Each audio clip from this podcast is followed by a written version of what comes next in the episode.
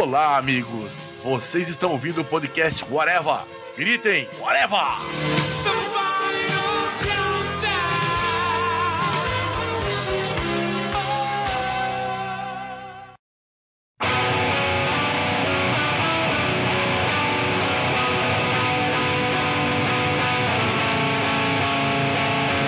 Podcast Whatever começando, minha gente. E hoje vamos falar sobre spin-off de seriados.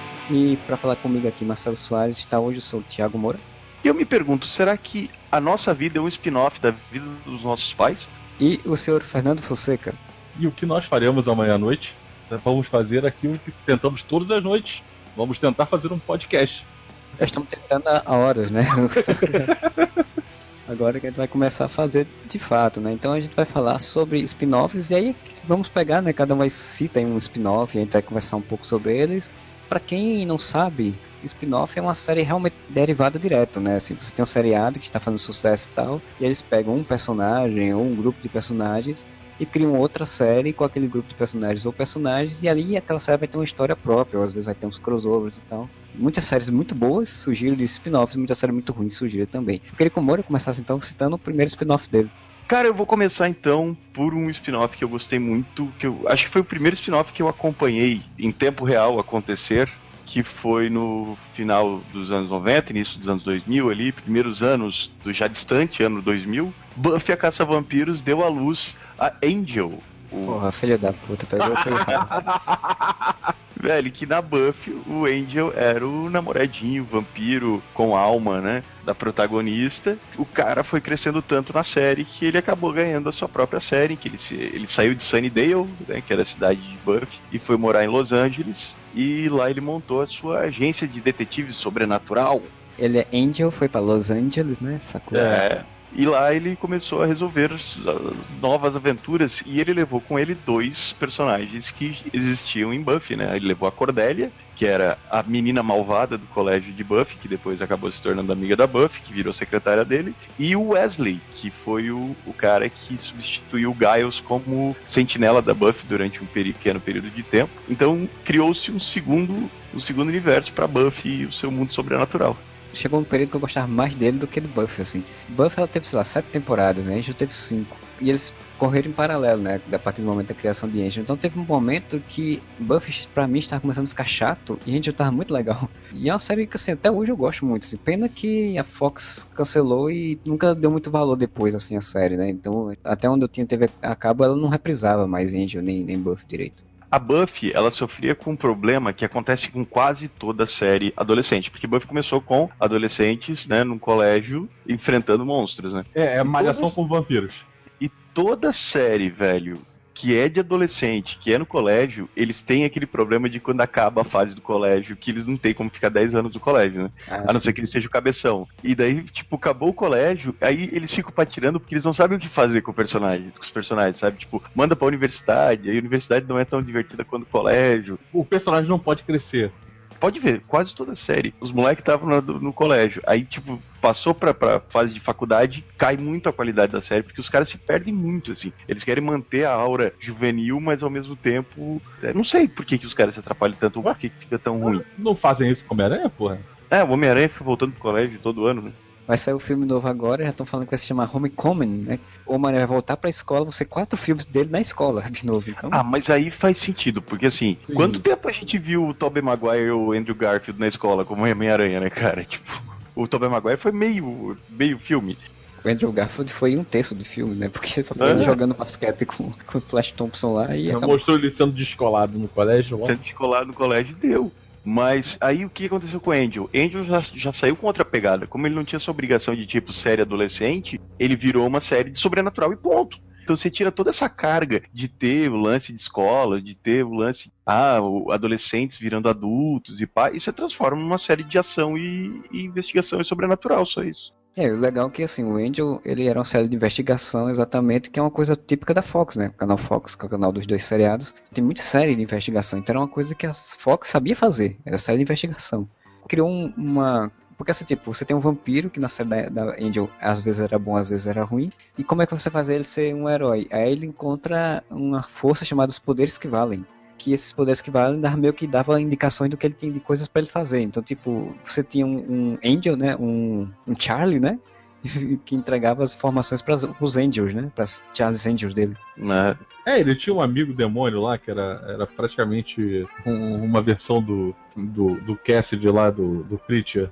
Ele era meio bêbado, sei lá, ele era meio irlandês, não sei, na minha cabeça ele era Sim, uma era- era um coisa amigo- assim. Você é um cara que era um demônio meio irlandês, cara, tipo, me ajudava ele e tal. Ele né, era disso. verde. Eu lembro, É. ele usava maquiagem verde. É. Humor, né? A parte do humor, assim, tirava umas piadas e tal. E Angel não sofria o que acontecia em, em Buffy, porque como Buffy era a caça a vampiros, então o seriado rolava muito com vampiros, assim, né? Principalmente no início. E já Angel não, Angel você tinha, pá, vai, demônios, entendeu? Não, no próprio Buffy chegou uma época que ele, ela, eles meio que abandonaram o lance de ser só vampiro e daí ela tava enfrentando muito demônio, bruxa. Se a gente parar pra, pra ver, esse Buffy fe- criou uma mitologia muito divertida, assim, assim, em relação a- ao sobrenatural, sabe? Tipo, até chamava de Scooby Gang eles. Mas é porque Angel pegou realmente uma, pe- uma pegada mais adulta, entre aspas, né? Várias aspas nisso. Um adolescente mais alto, assim, tipo. É, é- Era um adolescente com 19 anos. E Buffy era um adolescente com 13. Só que Angel ainda dava uma aspirada muito legal nos episódios, cara. Tinha, tinha um episódio que um demônio transforma o Angel num Muppet, cara. E ele fica sendo interpretado por um Muppet no episódio inteiro. O Angel, pra mim, a melhor temporada dele foi a quinta, que exatamente foi quem cancelou, porque foi. Ele começaram com, com Matt Murdock, né? Uma empresa de, de investigação, só que pequena, assim, fodida, sem dinheiro, sem nada. É, um E- Elias da vida. E aí, com o tempo, começaram a duelar com o demônio, descobriram que tem uma empresa de advocacia que fazia pactos ali com demônios, né? Auxiliava isso é demônios. muito genial. Uma maior empresa de advocacia de Lo- de Los Angeles eram demônios. Isso é óbvio. Sim. E aí chegou um momento que foi na final da quarta temporada, se não me engano, eles fazem uma oferta pro Angel trabalhar pra eles, né? Aquela história, vou entrar para, para o, o mal para tentar derrubar o mal por dentro. O padrão. E aí na quinta temporada, tipo, eles tinham recursos, tinham tudo e tal. Só que a quinta temporada é a, é a temporada mais adulta, assim, como tem várias histórias mais pesadas, tem umas histórias de. de- a- acontece da, da garotinha, que, que era a secretária dele, acaba sendo dominada por um demônio e, tipo, ela muda completamente. Do S também modificar, ele deixou de ser o cara certinho, à medida que a série foi passando, vai, vai ficando mais amargurado e tal. E entrou o Spike, né, que era Ah, de Buffy. verdade. Porque o Spike tomou o lugar do Angel em Buffy, né? Porque Isso, Buffy ele pega ter- Buffy. Tinha que ter o vampiro nice guy, né? Só que o legal do, do que eles fizeram com o Spike na Buffy é que, tipo, o Angel, ele era bonzinho porque ele tinha alma, né? É como os vampiros na mitologia do Buffy, co- da Buffy, quando você é transformado em vampiro, você perde a sua alma, então você perde toda a bondade que você tem em você, ou toda a compaixão e tal. O Angel, graças a uma maldição lá, ele tinha alma, então ele tinha compaixão. O Spike, eles botam uma bomba no coração dele, então, tipo, se ele não for bonzinho, ele morre. Muda completamente essa dinâmica. Isso eu achei legal, né? No Spike. E aí, até quando a série começou a ter uma boa audiência, tá até se, se, tendo um bom retorno de público, assim, tava muito legal mesmo, que essa quinta temporada é muito boa mesmo. A Fox foi e cancelou a série. Na época, acho que seis meses depois, eu acho, o executivo lá da Fox ele mesmo falou que se arrependeu de ter cancelado, mas não podia voltar atrás mais porque todos os atores já estavam com contratos com outros, outros trabalhos já. Então, É, inclusive o David Boreanaz começou a fazer Bones e tá fazendo até hoje, né? E aí pronto, aí não tem como voltar, porque a série termina assim de uma forma muito foda, porque Los Angeles tem um tipo um selo de, né, demoníaco, né, um portão do, do inferno. Fica em Beverly Hills, em cima do estúdio da Warner, esse selo do inferno. Não, e, e é legal, porque assim, na verdade, Buffy tinha a mesma, mesma lógica, né? Porque Sunnydale era também um É a boca do epicentro- Isso, a boca do inferno. Por sinal, Buffy é um spoiler, pra quem não assistiu Buffy, mas também né, já faz 50 milhões de anos. Exatamente o final de Buffy é Sunnydale explodindo, virando um grande cratera, né? Porque quando eles finalmente fecham a, a tal da porra da boca do inferno lá. E o do Angel não, o do Angel, essa, essa boca é aberta, assim, nessa passagem é aberta e todos os demônios vêm pra Los Angeles. E aí, tipo, a série termina com o grupo acuado num beco. Aí os caras fazem, não, vamos enfrentar os caras de frente. Isso a câmera mostrando eles, né? Aí o Andy faz, não, o dragão é meu. E termina assim a série, sabe? Tipo, você não vê a luta. E aí, tipo, terminou a série e aí, né? E depois fizeram, né? Porque a Dark Horse, se não me engano, ela fez uma série de, de quadrinhos da, da Buffy, oitava, nona, décima temporada e tal, e depois foram feitas outras séries do, do Angel também. Então tem uma série em quadrinhos do Angel que mostra como ficou Los Angeles depois dessa invasão, que tipo, a cidade toda foi dominada por demônios, aí mostra como é que tá cada um se virando ali dentro e tal. E mostra o Zack Snyder indo dirigir os filmes da Liga. Na verdade, se explica muita coisa. O Zack Snyder era o chefe dos demônios que invadiu o Não, eu acho que ele não era o chefe, não. Tipo, era aquele demônio pau mandado lá. Ah, Qualquer. é verdade. O capachão, né? Isso. Pois então, mais alguma coisa pra falar sobre Angel? Não, gente, é isso aí. Era uma série bem legal, É, inclusive. podia reprisar, podia ter em algum lugar pra ver, assim. Vocês acham que, deve, que poderia ter retorno? Tipo, fazer uma nova temporada de Angel? Como estão fazendo hoje em dia todo que é temporada Só de se série? eles explicarem como é que o vampiro envelheceu 16 anos, né, mãe? É. Não dá, cara. Bones, Bones, ele tá lá. É uma série eterna. Bones tem o quê? 20 temporadas já. Cara, essas, essas séries da Fox de, de investigação são eternas mesmo, né? Porque, tipo, Bones tá uns 50 anos, tem Castle também, que é a mesma coisa, policial, um escritor, já tá uns 10 temporadas também. Eu sei que você liga na Fox e uma coisa pode ter certeza: se tiver no comercial da Fox, você vai escutar assim, aquelas chamadinhas de, atrações, né? Agora, na Fox, Os Simpsons. Em seguida, Os Simpsons. Às 9 horas, Oi, Simpsons. às 21h30, Os Simpsons. Às 22 horas, Bones. Às 23 horas, Os Simpsons, o filme. Derivado é tudo aquilo que é tirado de outra coisa. puxar um spin-off que eu já puxei, inclusive, na, na abertura, que é o Pink e o Cérebro, que foi um spin-off que saiu do, do Animaniacs. Ele era um quadro do, do Animaniacs que cresceu tanto que virou um desenho isolado. Era legal que o Animaniacs ele tinha vários quadrinhos, né? O único Sim. que acho que virou realmente um desenho próprio foi o Pink Cérebro, mas, cara, eu adorava aquele dos pombos. dos Sim. pombos. O- os pombos Cara, queriam muito- ser atores lá. Sim. Era muito, bom muito esses bom. pombos, cara. Tinha botões lá. Sim. um- uma gata lá, que era uma gata que era uma mulher, A jogava gata uma aposentada, bolsinha. uma coisa assim, É, era uma gata velhinha, sei lá. aposentada. É, mas acho que o único que virou, virou spin-off foi o Pink Cérebro. Não eram todos os episódios de Animaniacs que tinham Pink o Cérebro, só que eles acabaram fazendo sucesso e aí virou um seriado, né? Virou uma, uma série isolada. Pink Cérebro foi muito marcante, né, velho? Os outros quadros a gente se quebra um pouco pra lembrar, mas Pink Cérebro, velho, ficou muito na cabeça da galera. Ah, e tinha tudo, né? Tinha a- as frases de efeito, tinha a frase clássica, o que vai fazer, vamos tentar con- dominar o mundo, você tinha planos que sempre davam errados, você tinha o Pink, que era um personagem muito engraçado, você tinha o cérebro que tentava fazer, mas cara, ele nunca conseguia terminar. É aquela história típica, né? Ele- O cara quase conseguia e no último minuto perdia, né? Porque vários episódios era isso. Ele sempre Sim. chegava lá, tava quase conseguindo o, que, o intento dele dominar o mundo. E aí o Pink fazia alguma coisa ou dava alguma coisa errada. É, geralmente era o Pink que fazia alguma merda assim e, e acabava com tudo. Eles eram um bicho de, estimação da Felícia, né? Que eu me lembro, Não, eles, eles moravam nos laboratórios Acme. Isso. Eles eram dois ratos de laboratório. Cara, você lembra de um episódio que o, o cérebro inventou uma dentadura que botava assim, aí ele sorria com a dentadura gigante assim, e aí as pessoas faziam tudo que ele queria porque ele tava sorrindo? É muito bom. Cara, os planos eram geniais, cara. Os planos Sim. eram um mais imbecil que o outro, mais nonsense que o outro. Eu gostava dos episódios em que ele, ele se disfarçava de um humano, né, cara? Tipo, era, que era muito engraçado você ver os ratos na, na armadura de humano, ele agindo como humano pra se candidatar a presidente. Mas com a fazer- cabecinha. É, com a cabecinha também de nada. Cabecinha de rato. Muito genial, cara. Todo esse universo dos Animaniacs era muito bem sacado, né, cara? Dá pra ver de novo, assim, passando no Tooncast, você vê eh, e você aproveita de uma maneira diferente do que na época, né? Cara, é sensacional mesmo. Qualidade desses desenhos, assim, de roteiro desses desenhos. Os personagens eles tinham sido criados já, né? A série ela é criada pelo Steven Spielberg, né? Junto com o Tom Ruger. E a série teve 65 episódios e teve uma série chamada Pink, Felice e Cérebro também. Eu sabia que tinha alguma coisa com a Felice. Também não sabia desse. eh, Quer dizer, eu não sabia, não lembrava desse Felice sério. É mais um spin-off do spin-off. Plot de Pink, Felice e Cérebro, que é o spin-off do spin-off, é que o laboratório Acme é destruído, uma experiência do cérebro, e eles ficam nas ruas, e aí vão parar na loja de animal, e a Felice acaba comprando eles, pegando eles lá pra ficar com ela. E aí a, a lógica era essa, tipo, ele querer continuar a trama de dominar o mundo, e ela sempre atrapalhando. Agora vamos parar pra pensar que olha o quanto isso é, é, é complexo. Ele não só é um spin-off de um spin-off de Animaniacs, como ele também é um spin-off de um spin-off que é crossover de Tiny Toons. Spin-off de um spin-off que é um crossover. É um outro nível, né? Mas aí Vai dizer série- que os desenhos não eram geniais. Animaniacs, Pink Cérebro, Tiny Toons, Freakazoid. Cara, foi a era de ouro desse tipo de desenho animado da Warner, cara. Só desenho bom, velho.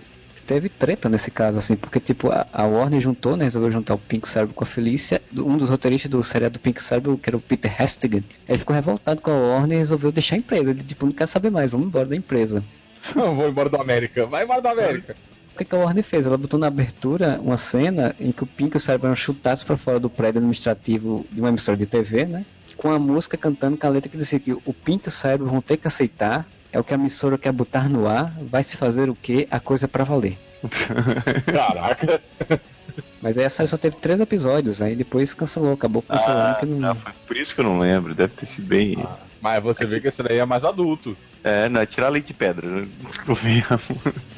Mas cara, mas falar de tirar leite de pedra, você lembrou a minha primeira citação, que a gente tinha um seriado muito famoso né, nos anos 80 e tal, importante, que era o Barrados no Baile, né? A gente todo mundo já ouviu falar de Barrados no Baile, um seriado muito famoso e tal. Esse que era um seriado que fez tanto sucesso, tanto sucesso que ele teve dois spin-offs. Dois? Eu sei um. Ele teve dois spin-offs. Melrose Place, Que é a E- mesma coisa, né? Tipo, é, é o o Barrados no Baile era o 13, 14, e aí o Melrose era a mesma coisa, mas era pra 18 anos, vai. Exatamente. Mesma proporção Buffy e Angel, né? Isso. E aí depois teve um spin-off que era um spin-off ao mesmo tempo era um, um retcon, um reboot e tal, que era o é, 90.210, que era o número da rua, né? Do, do Beverly Hills 90.210. Ah, que era o Que nome foi- original do Bahia do Barrados do Baile. Exato. Aí fizeram uma série chamada só 90.210. O Barrados do Baile original também, é- o nome dele nos Estados Unidos era 90.210. Aí aqui no Brasil, provavelmente o pessoal que traduziu o nome, eles viram só o primeiro episódio. Porque não faz sentido nenhum esse nome Barrados do Baile. Se parar pra pensar. Porque no primeiro episódio eles são barrados no baile. Aí ficou o resto da série inteira barrados no baile, né? Aí teve Melrose, aí teve esse reboot que não é reboot porque tem os alguns personagens originais, né? Então é uma continuação, mais um, um spin-off que é Barrados do Baile de novo, o 90.210, mas não é só isso. Ainda teve o novo Melrose. Então você tem spin-off, spin-off, spin-off. Caraca, né? É, eu lembro, eu lembro que o Melrose tinha, tinha ligação, né? Porque tinha aqueles personagens que, que apareciam em um e no outro. Tinha o, um faz tudo que aparecia no, no Barradas no Baile, que fazia tudo, e ele morava lá A Dona Vilma. Melrose. É, Conexão do Malhação, né? Que tipo ficava um gigabyte. e é só mudar Trocava a temporada e ficava a Dona Vilma ali pra gente saber que era o mesmo universo. pô, muito tempo era o Mocotó que tinha essa função. E depois o Cabeção. Isso. Qual era o- a história do Barrados no Baile? O casal de irmãos foi Barradas no Baile. Que um era o Brandon Presley, o outro é aquela bugria que dá problema em todas as séries que ela participa. Sim, ela dura duas temporadas por série. Briga com Eu- todo mundo, faz merda e é expulsa. É o Brandon e a Brenda, né? Os nomes Isso. super criativos, que eles deviam ser irmãos gêmeos, que eles Eles se eram, mudam eles eram gêmeos. Eles se mudam de uma cidadezinha pra Beverly Hills, vão pra graduação na universidade, e aí são as, eh, são as desventuras dele com seus amigos Kelly, Steve, Dylan, André, David e Donna. Kelly, eu era apaixonado pela Kelly na infância, que era, eu esqueci o nome dela, mas era a gatinha do colégio. O Dylan, que era o adolescente de 40 anos, né? Porque aquele homem já tinha tipo 50 anos fazendo papel de 16 lá em 1990. E tinha o outro lá que era o, o galego, que depois a única coisa que fez foi fazer o Dancing with Stars. Putz, tem sempre Claro que Stars, não, é, porra. Ele faz o Sharknado. Ah, ele faz Sharknado, é verdade, ele corta o corão por dentro. É, agora, agora ele é o cara do Sharknado, Antes pô. tivesse só feito Dança com Famosos. E tem o Metalo de Smallville, cara. O, o molequinho que era o DJ da turma virou o Metalo em Smallville. Eu tô vendo aqui o autor, né? O Aaron Spelling, que foi o que criou essas séries aí. Pai da Tori Spelling, que é a dona. Tô vendo o currículo aqui do cara, cara. Tipo, ele fez o, o The Love Boat, no Barco do Amor. Eu vi isso aí também. 98, 99, cara. Cara, Meu eu via Deus. todos esses seriados bosta que passavam na Sony, velho. Nossa, temos TV a cabos agora. Sim, vamos assistir tudo que passa na TV. Vamos ficar sentado comendo e vivendo em cima feito a televisão. Era assim também. Foi assim que eu assisti Friends e, Sa- e Seinfeld um atrás do outro, ficava trocando Mad About You, passavam tudo um atrás do outro. Mas não, esse Love Boat era muito ruim, assim. Eu não sei porque eu assistia, mas eu assistia, tava lá passando. Eu não tinha tanta opção. Mas daí o Melrose, ele nasceu como? Ele nasceu porque tipo, tinha a Kelly. A Kelly era a, a gatinha problemática, sabe? Daí ela se envolveu com um cara mais velho. E daí deu as treta lá, porque ela namorava com o Dylan, o Dylan tinha ciúme do cara mais velho, e bababá, e os pais não queriam, e bababá. Esse cara mais velho, ele era o quê? Ele era um dos protagonistas do Melrose. Era um motoqueiro, Não. faz tudo. Um motoqueiro, esse mesmo, exatamente. Aí eles faziam de vez em quando, tipo, um personagem de uma série, bem de vez em quando, um personagem de uma série aparecendo uma na outra pra, pra lembrar a galera. Mas daí eu lembro que no Melrose era uma galerinha que morava no condomínio, assim, era tipo os universitários. Eles eram muito adultos, né? Tinha uma piscina, era aquela, aquele formato americano que é um condomínio que na verdade são é tipo uma grande casa, assim, com, Como se fosse uma vários. pousada. Isso. Tinha todos aqueles clichês, né? O cara que tipo, chegava num apartamento que ele pensava que ia dividir o apartamento com um cara e era uma menina. Aí ele se apaixonava pela menina, mas aí ele tinha que disfarçar que ele estava apaixonado pela menina e que ele estava morando junto. A É, provavelmente a menina já tinha um namorado. era escroto, essas coisas assim. Sim. Foi a vida super difícil de jovens adultos em Los Angeles, né? Tinha o bad boy motoqueiro. Boy bad boy motoqueiro. Não tem nada mais clichê do que isso. É sempre um- uma mulher rica ou alguma coisa do tipo que se envolve com um bad boy motoqueiro que não tem futuro, né?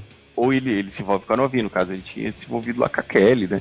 Eu tô vendo aqui que na primeira temporada a série ela tinha, era mais descontraída, assim, tinha historinhas que se resolviam no mesmo episódio e tal, né? Não tinha, não tinha grande, grandes problemas, então isso o público criticou muito, a audiência baixou, o que, que eles fizeram na segunda temporada? Vamos modificar completamente, vamos fazer que nem novela agora. Vai ser tudo mais sensacionalista, tudo mais exagerado, e vai ter algo que vai se estender a temporada todinha, assim, vai ser aquele drama da temporada toda, e aí virou um sucesso. Claro, né? É. Aí tu vai vendo a passagem dos anos, velho. Tipo, eu tô olhando aqui as fotos de elenco, né? Na primeira você tem, sei lá, oito pessoas. Aí, tipo, né? Depois de- tem uma foto aqui, tem uns 15, mais ou menos. Você vai aumentando, ué. Tá dando certo? Sabe quem era a protagonista? A loirinha que eu falei que, que morava com o cara? Lembra no Two and a Half Men, a namorada mais frequente do Alan, a loira lá? A ajudante dele? Não, aquela que tinha um filho adolescente que era maconheiro, que ficava melhor ah, amigo sim, do que filho. ficou, É, ficou ela- com, fazendo Ashton Kutcher, né? Isso. Ela que era a principalzinha. O resto do elenco eu acho que não fez uma porra nenhuma na vida, mas ela, É, ela teve- fez Two and a Half Men. Recentemente teve um uma reunião, né, de, de atores e tal. Teve uma do desse povo, né, né, do Arquivo X, Dead Savage Show, Meredith Shield, Beverly Hills, que aparece aqui nas fotos é o Jason Presley, né, Presley, dessa série aí do Barras no Baile, né? Ele, a Gabrielle Carteris, que eu não sei quem é que ela fazia, Shannon Doherty, pô, povo envelheceu mal, hein? A Shannon Doherty é essa que, que arranjou, fez merda toda a série que entrou. Ela foi pro Charmed e ela era uma das irmãs bruxas, e daí, tipo, de uma temporada pra outra, limaram ela porque ela só fazia bosta. E inventaram, não, não, tem outra irmã bruxa aqui que a gente não sabia que tinha. Entra essa aqui entrou no lugar. Ela tinha sido animada do Barrados no Baile, aí foi pro Charme e falou, cara, isso vai dar merda. e deu merda. E, e isso daí, todo mundo sabia que ia dar merda numa época pré-internet, né? Pra você ver como é que ela era berdeira. E vale salientar que o Charmed teve spin-off também, né? Meu Deus, sério? Lembra quando a gente falou sobre Spaceballs? Que a gente falou da, da, da Princesa Vespa lá? Ela participou de Mel 11 esse Eu cara. ia perguntar se esta morena é a Princesa Vespa. É a Princesa Vespa, Daphne Zuniga. Caralho, velho. Ela fez. Spaceballs e fez Melrose Place.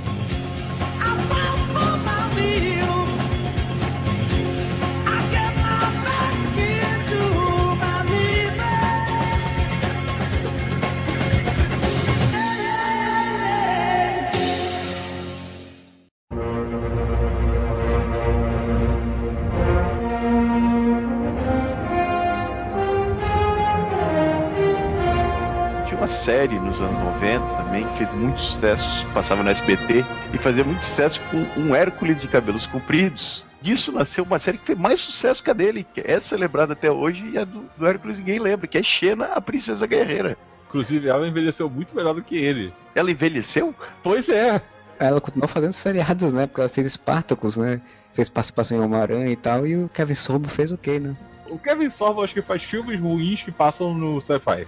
Achei uma seriado tão foda, tão foda, que vão fazer um novo seriado com a nova atriz, mas que dizem que na verdade é continuação da série antiga. Então, Kevin Sorbo fez um filme chamado Piranha Sharks.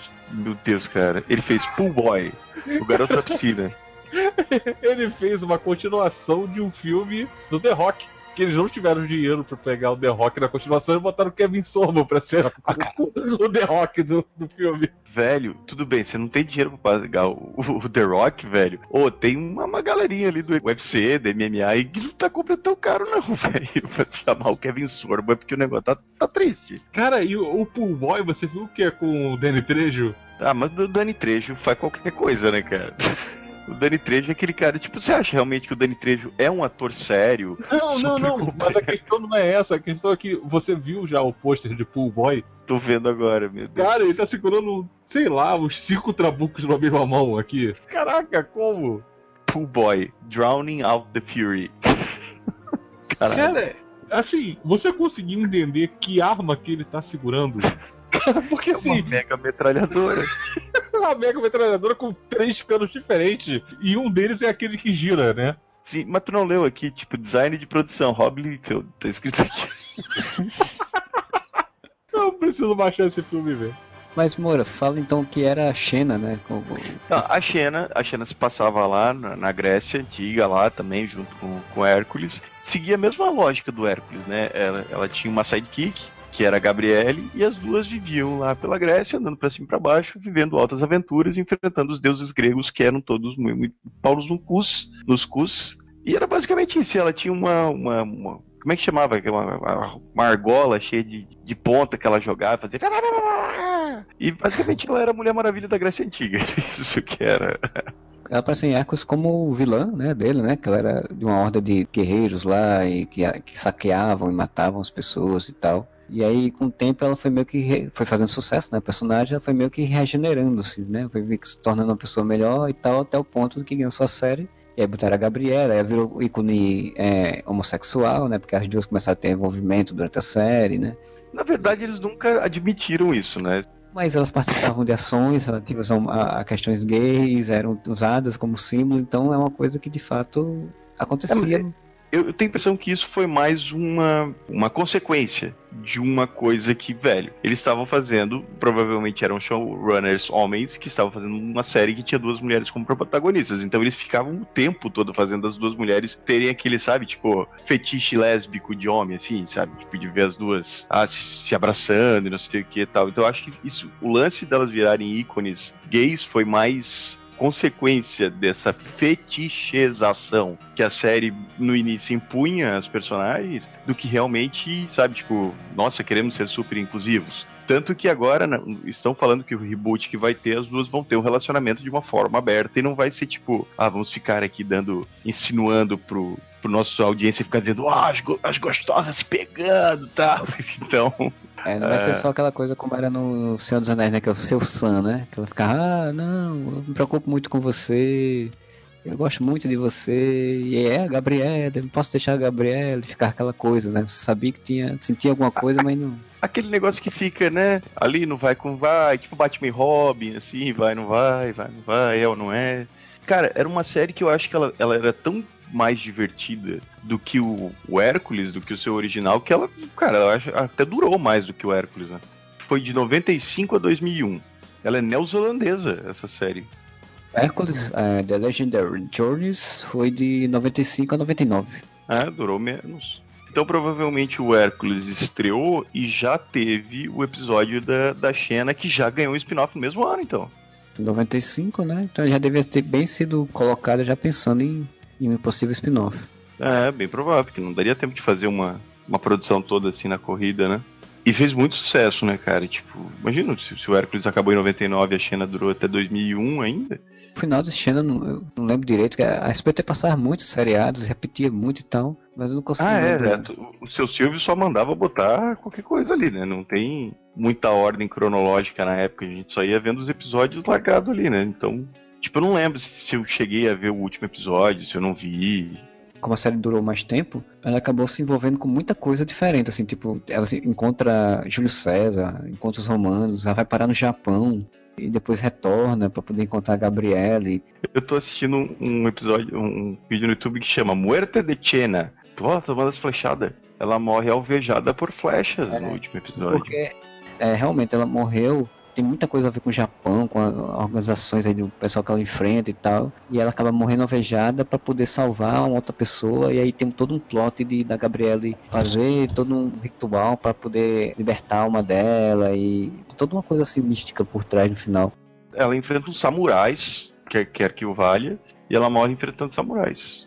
E aí no final das contas ela tem que. A, a Gabriela tenta ressuscitar ela, mas aí a, a, Xena, a Xena não, não volta. Ela continua lá e deixa a Gabriela sozinha. E ela fica no outro mundo lá. E aí ela vai pra terra dos faraós. Como se ela fosse ter uma jornada no mundo espiritual ainda. No final mesmo, se eu não me engano, se eu não estou doido, termina com um salto temporal pro presente. E aí no presente a gente tem a Xena com o cara que fazia o Ares, como se fosse um dono de uma empresa de televisão, e ela ou é o, ou é o cara que, que era um amigo dela tentando vender uma série de televisão sobre uma mulher guerreira.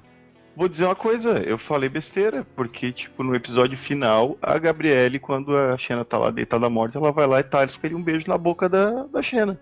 Mas tinha um relacionamento das duas, não tinha? Tinha, é, não, é porque eu tava tentando lembrar se era só uma coisa que eles ficavam, tipo, ah, aí, será que tem, será que não tem, ou se era, né, se realmente tinha. Ah, se era implícito ou se chegou a ser Exatamente. Explícito. E é, ela tacou-lhe um beijo na boca ali.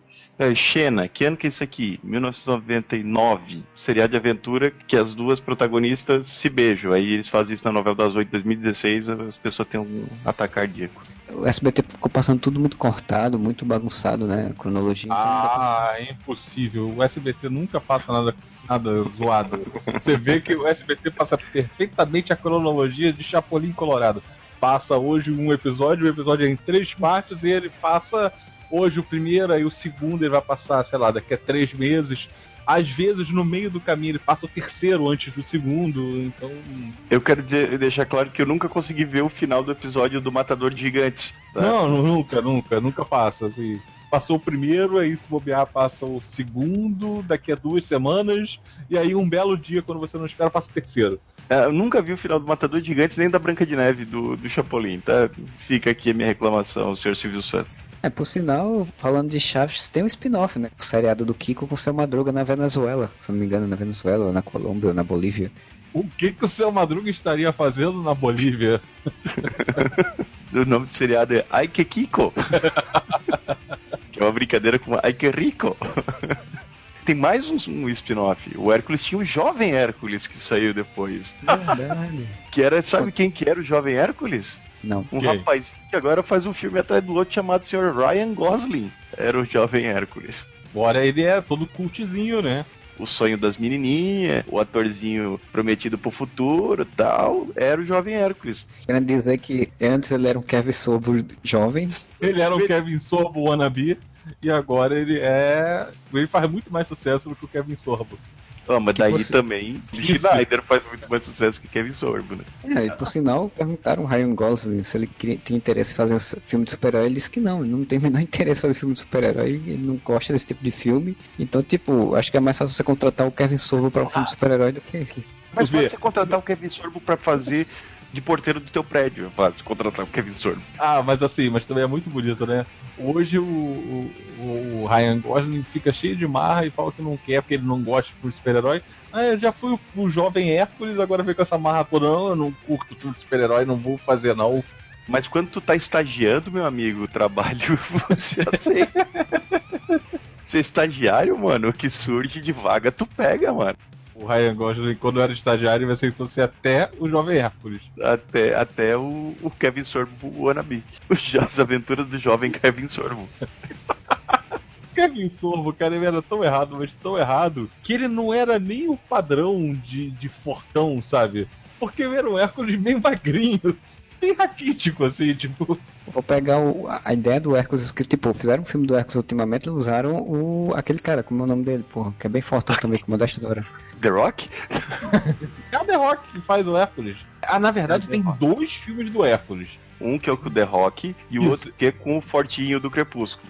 E esse filme do, do The Rock, inclusive do Hércules, ele tem um problema sério que ele tem o lance da, do, dos 12 trabalhos é muito legal, que era o que passava no trailer. E a única parte boa do filme é, é a cena dos 12 trabalhos. Não fizeram o filme inteiro sobre os 12 trabalhos. Boa pergunta, teria sido um filme melhor. Bem melhor, inclusive. Tem mais um spin-off de Hércules. Estou chocado. Qual é o spin-off de Tem Hércules agora? Hércules e Xena The Animated Series.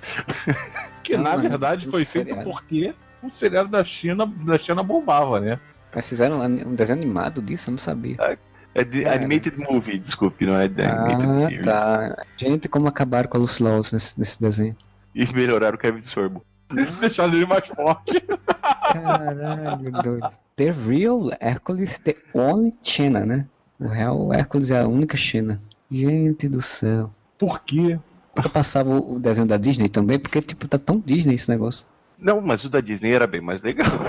Sim, mas era da mesma época, porque tá muito parecido o jeito assim. Não, eu acho que.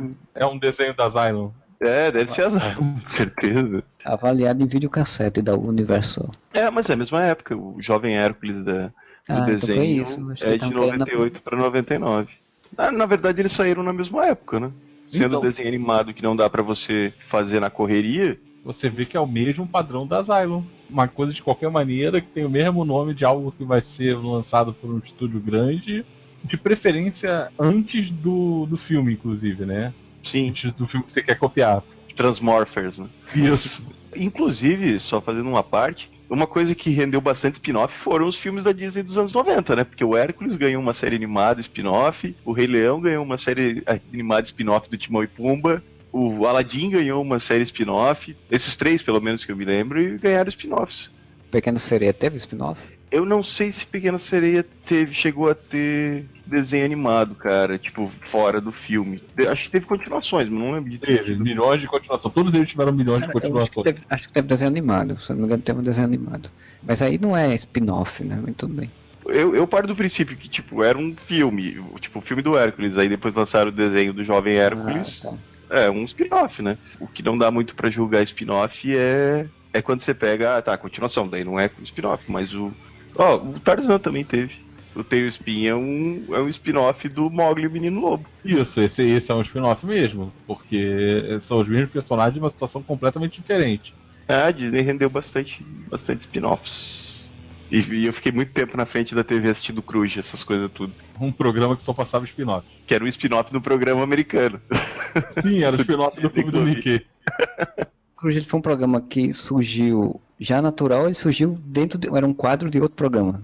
Não, ele foi natural. Eu vi a entrevista do, do pessoal do Cruz atualmente. Eles estavam falando que o projeto inicial era ser o clube do Mickey, que nem era nos Estados Unidos, que inclusive quem apresentava era o Ryan Gosling. Não, e que já foi a, a Britney Spears, já foi o Justin Timberlake. Já foi uma galera, né? Aí disse que o plano era ser um. É, o projeto inicial era ser um clube do Mickey igual, só que chegou aqui e eles resolveram fazer um troço diferente. E daí eles criaram a historinha do Cruz, que é bem mais interessante, inclusive, que a do clube do Mickey. E que dentro Mas- do Cruz teve o spin-off, né? Que era. Tinha o Cruz e depois tinha o, o pessoal, o Mauricinho da outra rua. Que eram eles mesmos. Isso, mas era, o- era o spin-off do, do Cruz. Programas infantis brasileiros merecem um podcast só pra ele. Derivado é tudo aquilo que é tirado de outra coisa. Eu vou falar um spin-off que, assim, o seriado é ruim. E originalmente eu achei que pudesse ser bem legal. Que foi o Joey, que foi o spin-off de- Friends, né? Que ele era um personagem Ah. que bombava em Friends, ele fez o seriado e, e, e, assim, na época, acho que todo mundo achava que o seriado ia bombar e não foi. Era o caminho natural, né? Tipo, ele era o Sim. único personagem que não tinha feito família, não tava com alguém. E aí, tipo, era o caminho natural o personagem ir pra um seriado próprio. Era o mais fácil pra seguir o caminho de- do, do seriado próprio e, e era praticamente o tiro certo, né? Porque era um um dos personagens mais populares do seriado. Mas é aquela velha história, né? Tipo, tem personagens que são populares como coadjuvantes, né? Eu vou apontar os problemas que eu enxergo. Por que que Joey não, não, não deu certo? Primeiro, é o que tu falou, tipo, não existia um protagonista em Friends. Eram seis coadjuvantes, basicamente. É, o protagonismo era a, a amizade deles, né? Eles, Exatamente. Eles ficavam revezando no papel de escada, um pro outro. Exatamente. Eles formavam duplas e essas duplas se revezavam em três historinhas sempre. Era a fórmula que eles tinham. Eles pegavam os seis personagens, formavam três duplas, ou eventualmente, sei lá, um trio, uma dupla e um personagem sozinho e tal, e criavam um plot, três plots que misturavam na história. O que aconteceu com o Joey?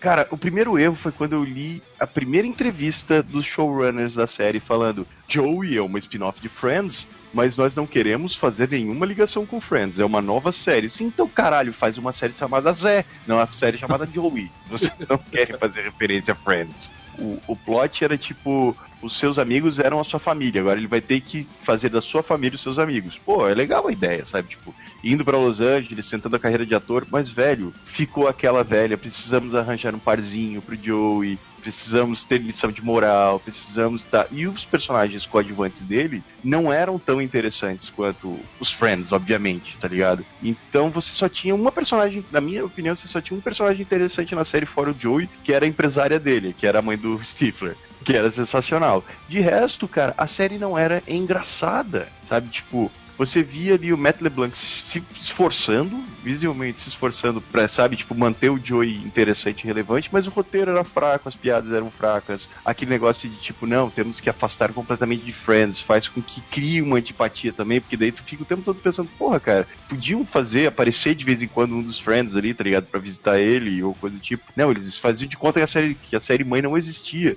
Tudo isso, cara, levou a uma coisa óbvia, que era não dar certo, né? É, a série foi dirigida pelo David Schwimmer. Pô, sério? Sério? Não, mas ele era o showrunner ou ele. É... Não, o diretor. Algum episódio. Não, ele foi o diretor do seriado. É, porque normalmente é diretor por episódio, né? Não... O diretor é o diretor principal. É, porque eu tô vendo aqui, ele dirigiu o episódio 5, o episódio 13, é, ele tá aqui como diretor de alguns episódios, mas não.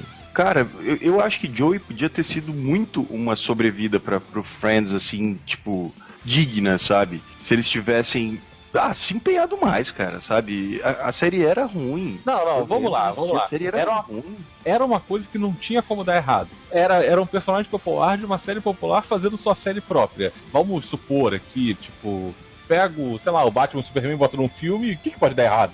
Exatamente. Boa, boa analogia. É, não é como se eles estivessem fazendo uma série do Gunter, né? Isso, exatamente. Era. É, porque assim. série da Janice. Caraca, série da Janice. Né? Oh my god, seria o nome da série. Podiam fazer o seriado do Marcel. Do Marcel, não, o Marcel virou ator de cinema, não dava. Cara, mas é tipo, era um seriado extremamente popular, o personagem era um mais populares, assim, porque ele era engraçadinho e tal, era, tinha as piadas e tudo cara, conseguiram cagar tudo.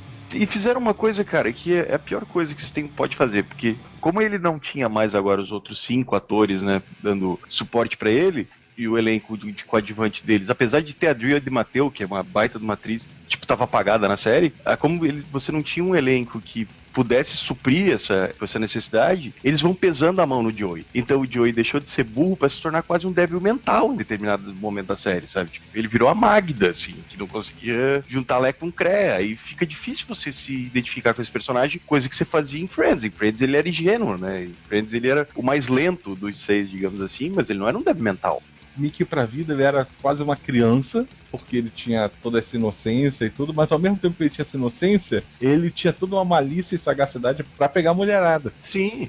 E era lento de raciocínio. Ele é. era um cara lento de raciocínio. E... Exceto com mulheres. Exceto com mulheres. Até com mulheres, às vezes, tipo, porque o segredo de Friends é que eles vendiam o Joey como um cara muito bonito, né? Apesar dele não ser. Eles vendiam a ideia de que ele era um cara extremamente irresistível. Então, mesmo ele sendo burro, ele pegava a mulher. Joey, tipo, como eles criaram a historinha de não, agora nós precisamos de um romancezinho. Aí tinha a vizinha que gostava dele e que ele gostava da vizinha mas tem que ser engraçado. Então ele foi ficando cada vez mais burro, cada vez mais burro, até chegar o um momento que ele virou pateta. Aí inventaram um melhor amigo para ele que não tinha graça nenhuma também na série, sabe? Um, um sobrinho que era meio abestalhado com as mulheres, né? Se não me engano, no começo era só ele, a irmã dele, que era de Mateu, esse sobrinho abestalhado, e a vizinha loirinha que tinha acabado de se divorciar, que era o interesse romântico. É Joey, você não tem que ter interesse romântico. não, mas... Podia começar a série é, mostrando ele tentando manter o mesmo ritmo de vida e aos poucos ele começar a sentir falta de ter alguém tipo, ir construindo isso, né? E não simplesmente no primeiro episódio já jogar que tem uma pessoa ali que vai ficar interessada e acabou. E daí, com o tempo, eles fizeram uma boa, na minha opinião. Porque, pra, pra mim, se eles tivessem focado muito a série em cima da, da carreira atrapalhada dele de ator, que era uma das coisas mais legais de Friends, tá ligado? Eu adorava o episódio do Joey tendo que ir atrás de emprego, sabe? Indo fazer teste. A bunda do Alpatino. Quando ele fez um seriado com um robô chamado Mac and Cheese. Quando ele fez a propaganda de. de- Era do- doença venérea? E dessa venéria, quando ele fez a propaganda do batom japonês. Então, cara, velho, era muita tirada boa que eles podiam fazer em cima do Joey em Hollywood tentando a carreira de cinema, velho. Muita coisa boa. Quando ele fez um soldado e gravou junto com o Gary Oldman. E. Geraldo só fazia gritar e cuspir. Sim, tava sempre bêbado. Aí, velho, ao invés de fazer isso, ah, não, vamos fazer uma comédia romântica com o Joey. Ah, então vai tomar no cu, né, cara? Não tem como dar certo quando você parte desse princípio. Foi chegando uma hora que nada tinha graça. E eu lembro que eu queria muito ver graça na série. Porque, porra, é Joey, é Friends, e eu não conseguia ver graça assim. Chegou até até participação do Chandler, né? Não tem o Matthew Perry na série. Eu ia achar muito foda se tivesse. Eu abri ali com, com muita esperança, eu- joguei no Google, mas não tem. Sabe porque eu tinha certeza na minha cabeça que em algum episódio ele tinha ido fazer uma visita ao Joey. Essa série foi meio que radical, né? Acabou com a carreira dele também, né? Coitado. O que, que o Matt Miller Blanc fez da vida? Só lembro dele no. em Friends e Joey e, e fazendo aquele filme lá, o Perdidos no Espaço. Essa série de Joey teve duas temporadas, cara. Eu achei que tinha sido só uma. Não, teve duas temporadas. E cara, o sabe o que, que o Matt LeBlanc faz hoje em dia? Ele tá tipo na sétima temporada de um seriado chamado Episodes. Que ele faz o papel do Matt LeBlanc, que tá tentando arranjar emprego depois de ter feito Joey em Friends. o Matt LeBlanc dele é o Joey. Eu imagino que a série, cara, deve ser muito boa, porque já tá na sétima temporada, cara. Pra se se- se sustentar uma série de comédia. Não, não, não, e já ganhou, né? Já tá aqui, ó, vencedor do Golden Globe Award de melhor ator. Desculpa, tá na sexta temporada, ou na quinta temporada, que começou em 2011. Eu falei sete, mas são cinco. O que é bastante também. Já é mais do que posso falar de, das velhas aventuras da. das novas aventuras da velha Cristina, né? Que teve. Ah, eu adorava esse seriado. Que tinha inclusive o Agente Coulson. Mas o Episodes, só, só pra terminar aqui sobre Friends e Joey, que Episodes não deixa de ser um spin-off de Friends. Sim, sim. é, se não tivesse existido Friends, não teria motivo pra existir É, episódio. Quando eu vi o trailer de Episodes, que aparecia a história é sobre um casal de produtores que quer lançar um novo seriado, o canal quer que que o Matt LeBlanc estrele, tá ligado? Aí eles falam, não, tá aqui o roteiro, tá super aprovado, mas nós já escolhemos o protagonista. Eles falam, quem? O Matt LeBlanc. Eles, quem? O Joey.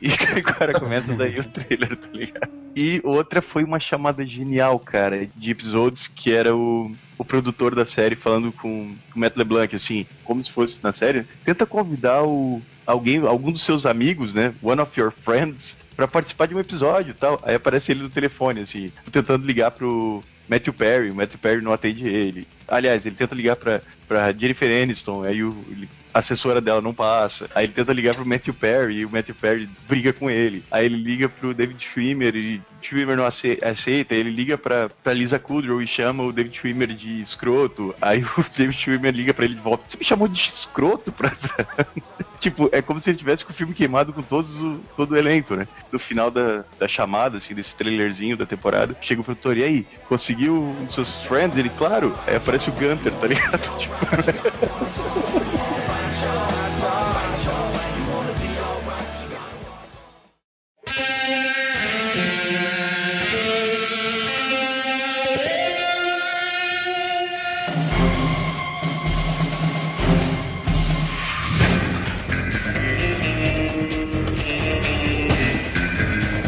Já que falou de uma série que não foi tão boa e foi cancelada, a que eu vou falar só teve uma temporada, que era um spin-off de Arquivo X, que é The Lone Gunman, né? Que trazia a história do John Fitzgerald Byers, do Melvin e do Richard Langley.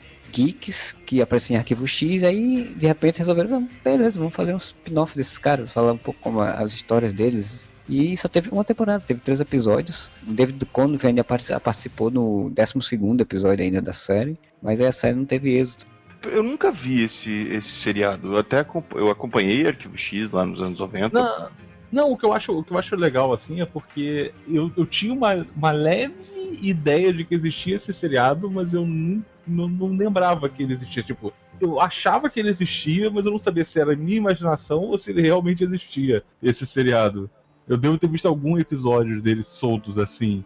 Eu nunca cheguei a ver o episódio, eu vi só a, a abertura, né? A cena de abertura, mas nunca assisti nenhum episódio, até porque eu achava os personagens interessantes lá em Arquivo X, mas, cara, né? Tipo uma série, não me achava tão interessante assim. Millennium também foi um spin-off de Arquivo X, não foi? Sim, Millennium, aí sim, foi um spin-off que fez sucesso ainda, né? Teve duas temporadas, teve um episódio em conjunto com Arquivo X para encerrar a série. Teve até quadrinho já recentemente também todo mundo aqui deve ter assistido Millennium na Record, como assistia Arquivo X na Record. Todos Solitários eu duvido que tenha passado na Record, então talvez seja por isso que a gente não tem lembranças desse. Sim, sim. A Aventura Solitário eu acho que chegou até a passar na Record, mas acho que não sei se passou completo, se foi só o episódio piloto, só alguns episódios. É porque não teve sucesso, né? Não teve retorno de fato, assim, a série eles eram personagens que caçavam as conspirações, né? Já no seriado do Arquivo X eles já eram isso. Tinham todos os recursos lá, que o Mulder sempre ia atrás deles para pegar recursos, informação, essas coisas. Então a série era isso, era eles indo atrás de, de, casos e tal. Não era muita, muito diferente do que, por exemplo, um Supernatural que a gente vê, né? Que são pessoas indo atrás de casos. E é isso que a gente tem que falar sobre isso. É, é, seria mais interessante falar sobre Milênio, por exemplo. Milênio, sim, é uma série que trabalhar melhor a questão sobrenatural, e tinha coisa de serial killer na primeira temporada, né? Tinha uma organização que pensava o final do. queria construir as coisas pro fim do mundo e ele achava que estava atuando numa organização que estava fazendo exatamente o oposto. Era uma série bem interessante. O Millennium tinha um lance interessante porque apesar dele ser um spin-off do Arquivo X, ele fugia totalmente daquele plot de alienígenas, né? Ele ia pra parte mais sobrenatural no sentido mais místico, digamos assim, da parada, sim, não sim. era? Eu lembro de um episódio, apesar de eu não ter assistido muito, né? Eu lembro de um episódio em que eh, ele ficava mostrando vários demônios, um episódio humorístico, né? Como o Arquivist também fazia de vez em quando, em que esses demônios ficavam tentando as pessoas a fazer certas coisas. E eu lembro de ter assistido na época, achado muito engraçado, mas eu não, não cheguei a acompanhar a série. Que aquele episódio me mostrou o quanto devia ser bom, sabe? Foram três temporadas. E teve um final? Vocês lembram se teve um final certinho? Teve um final em Arquivo X. A história do Milênio ele era a história do Frank Black, né? Ele era agente do FBI e aí se mudava para a cidade de Seattle. Tinha a capacidade de, visualizar, passar na mente de, de assassinos. Se não me engano, na primeira temporada ele começa a caçar um assassino serial. E aí o grupo Milênio, esse grupo Milênio chama ele, atua ele para auxiliar em casos e tal, na luta com as forças do mal, e depois ele descobre que esse grupo é um grupo do mal, que quer trazer o final do mundo, porque era aquela coisa do, da virada do milênio, né, do final dos anos isso. 90 para os anos 2000, que se eu não me engano o episódio do Arquivo X é exatamente isso, é, é na virada, o episódio se passa na virada de 99 para 2000, vai de 2000 para 2001, não lembro. Deve ter sido de 99 para 2000.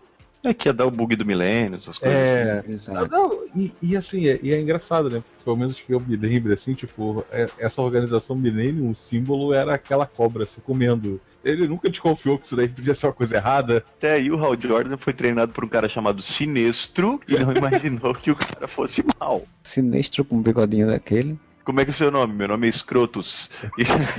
Meu nome é Filha da Pota. Derivado é tudo aquilo que é tirado de outra coisa. Um seriado que pode ser considerado um spin-off, né? Porque é um personagem que apareceu num outro seriado já para poder criar o seriado dele. E eu acho que o seriado dele, inclusive, é melhor do que o seriado original, que é o Flash.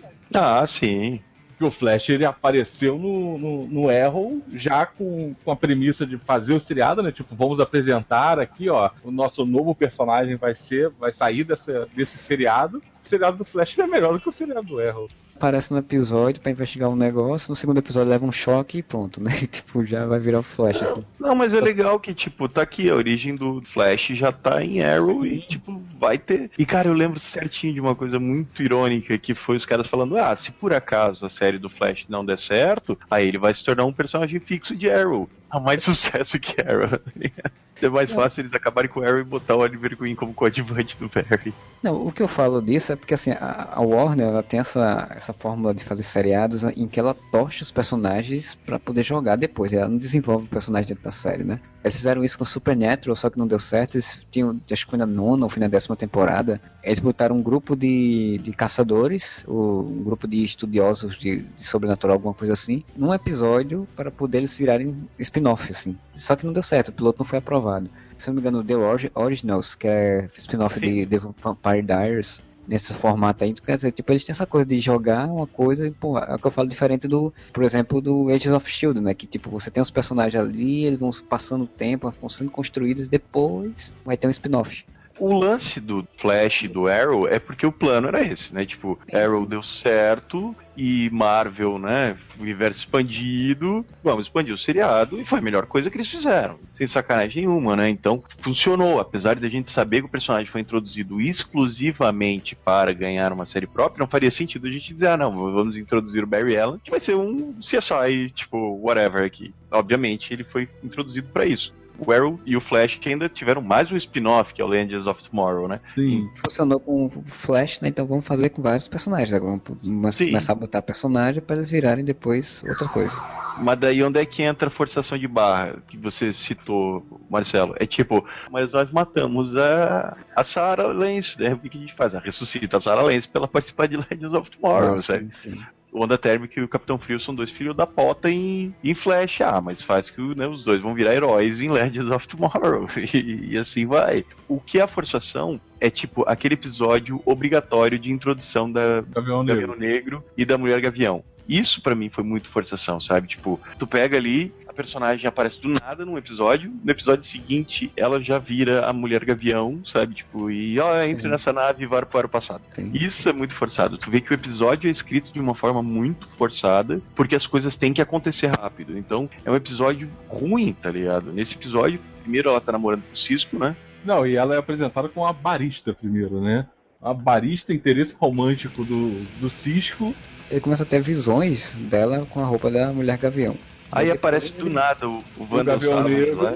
Isso. Não, primeiro o Wanda Savage, né? O vilão quer matar você? Sim. Então, ok, eu sou o Flash, mas minha identidade secreta é Barry Allen. Vou levar você para conhecer o Oliver Queen, que na verdade é o Arqueiro Verde. Já que você está sendo ameaçado pelo vilão, provavelmente você é uma pessoa extremamente confiável. Não é o pior parte. Aparece o Gavião Negro e eles caem na porrada do Gavião Negro. Inclusive, o Gavião Negro senta, senta aquela, aquele troço de ferro, aquela bola de ferro na A cara do Oliver Queen pegou de revesguelho, né? Porque tá no meio da lata do Oliver Queen e não, não abre nenhum corpo na cabeça dele. Mas tudo bem. Mas isso daí a gente tem explicação. Porque o Oliver Queen, o uniforme dele usa a mesma tecnologia do uniforme do Batman. Da máscara de borracha do Batman do Ben Exatamente. É um capuz que protege, assim como a máscara do Batman, contra tiros, porradas e bombas. Exatamente. Mas isso não é o pior. O pior é que eles conseguem capturar o, o Gavião Negro, porque o Gavião Negro está os atacando, e a cena seguinte é os dois filhos da puta do Barry Allen e do Oliver Queen, o Gavião Negro amarrado na frente dele de uniforme sem máscara. Me deixa desgraçado da cabeça com as séries da CW. Assim, ó, o roteiro pede que eles se tornem uma proto-Liga da Justiça você não tem que explicar o fato do Barry não, não esconder e o Oliver não esconderem as identidades do cara, mesmo o cara tendo aparecido atacando eles, tá ligado? O seriado dizendo, mas eles vão ser a Liga da Justiça, não tem problema, ele sabe. Ele é do bem, mas eles não sabem é. que ele é do bem, entendeu? Ele é o Gavião Negro, porra, fala sério. É, ele é o Gavião Negro, você sabe que ele é do bem, mas foda-se, cara, os personagens não sabem que ele é do bem, sabe? É que nem um crossover dessa pegada do Flash. Ele salva a menina do, de cair do, do negócio, aí ela começa a sair voando, já sai com a roupa, Aí ele vai atrás, aí depois começa a conversar, ele faz, putz, vocês estão na terra errada. Aí faz, tira a máscara. ah, meu nome é Barry Allen, eu sou o mais veloz do mundo. Tipo, ele nem pra saber se, tem, se existe um Barry Allen naquela realidade. Se ele tá revelando ser Barry Allen, pode dar algum problema pra esse Barry Allen daquela realidade. Não, mas é óbvio que não. Óbvio é porque se fossem amigos, né? Você chipados aí e então. tal. É, e aquele então é esse lance de tipo, o, o problema não é você introduzir o personagem para criar uma spin-off, o problema é você fazer isso de uma forma ruim. Não, e você lembra que o Flash, ele, quando foi introduzido, ele ia ser um, é, um interesse romântico pra, pra Felicity, Felic... né? Sim, eles até chegaram a ficar, né, ter um relacionamento e tal. Isso até o pessoal tira uma, uma piada, assim, em algum episódio depois do Flash, alguma coisa do tipo assim, que meio que fica no ar, assim, que os dois tiveram alguma coisa. O pessoal fica, como assim? Tipo, vocês tiveram alguma coisa, não sei o que. Ele, não, não foi nada, não foi nada. Porque, tipo, eles dois eram os geeks, né? Eram, Isso. A Felicity era, era geek total naquela, ainda naquele momento. Os dois geeks estranhos, né? Estranhos se juntam e tal. É porque na época o lance do, do Oliver Queen era canário. Canário negro e a irmã, né? Tinha uma, tinha outra. Tinha os dramas do passado e tal, tal, tal. Não tinha um tempo pra Felicity. Não tinha tempo pra felicidade, olha. Ó! Oh. Muito profundo. Porra, isso foi totalmente planejado pela Warner. E sem contar que depois que teve o seriado do Flash, o Cisco virou geek, né? Cada vez mais o Barry Allen vai sendo menos geek. Até como CSI mesmo, se a gente parar de trabalhar um pouco esse lado CSI dele. Ele é ao lado músculos hoje em dia só. E ele só pega, corre e ele depende dos outros personagens para poder ter ideias de como é que ele vai solucionar os problemas. Na primeira temporada ele ainda pensava. Esse é o problema, né? Que a gente sempre fala o problema de ter um time, né? Que a Warner sempre prefere esse caminho. Que você acaba meio que diminuindo a inteligência do protagonista. Sim. Ele não resolve as coisas por conta própria. Né? Ele sempre vai ter um time pra resolver as coisas por ele. Tanto que ele chega no, no universo da Supergirl, a primeira coisa que ele faz é pesquisar o, o laboratório se está e se tem um Cisco, se tem uma Caitlyn pra ajudar ele, como ele vai voltar pro mundo dele. Quer dizer, é um herói que não, não, não, não sabe se ajudar mais. Teve um outro spin-off que é pouco falado até, mas que teve, que isso aqui é o seriado da Vixen. Fizeram uma animação da Vixen como seriado eu assisti, bem legal, por sinal. São episódios curtos, é, sei lá, acho que são 5 minutos, 10 no máximo. E aí depois, cara, teve seriado, teve essa repercussão, parece que vai ter uma segunda temporada, não lembro, não sei se confirmaram. E aí ela apareceu no episódio do, do Arrow. Bom, pegaram a mulher que fez a, a voz da personagem e ela foi atuar como a Vixen no seriado. E ficou muito legal no seriado do Arrow. Eu gostei também da participação dela. É, eu não vi ainda, mas eu preciso ver esse episódio. É, eu não vi, eu só O- sei que o, o desenho tem o, o Arrow e o Flash, né? É uma forma estúpida, mas tudo bem, né? Aquela velha história. Oh meu Deus, apareceu um meta-humano em algum lugar. Vamos nós dois juntos lá pra poder bater na porta da casa da mulher pra poder saber quem ele é. Aí embaixo da porta, oi, eu sou o Barry Allen, eu sou o homem mais rápido do mundo. Oi, eu sou o Oliver Queen, eu me visto de verde e salvo a cidade. O lance não é tipo, pô, criar os spin-offs. É fazer de uma maneira porca, tá ligado? Pô, a gente adora Flash, mas é um, é um fato, velho. Tipo, pra que que o, o, o Barry vai, tipo, simplesmente tirar a máscara e se revelar pra qualquer pessoa só porque a gente da audiência sabe que aquele cara é um herói, tá ligado? Ele não sabe ainda. Fica cagada, fica uma saída de roteiro besta, sabe? A gente tá falando da, da Mulher Gavião, do Gavião Negro, ou do, da Supergirl, que tu comentou que Supergirl também virou uma espécie de spin-off, né? Sem querer, não era pra ser, mas virou. Porra, o Barry chega lá na, te- na terra da, da Supergirl, aí salva ela de cair, aí ela nem sabe quem ele é, ela esconde aquela identidade dela de todo mundo. Ali o cara acabou de salvar, ela não faz a menor ideia quem é. Ah, que saco, pega, ti- tipo, se transforma na frente dele e sai voando. Aí ele sai correndo atrás dela e tira a máscara. Oi, eu sou o Barry Allen. Caralho, velho. Como assim, sabe? Tipo, ah, não vamos perder tempo inventando um motivo pra eles revelarem a identidade um pro outro, sabe? Ele é herói? Ela é herói? Ah, então eles podem ficar batendo papo, não tem problema nenhum.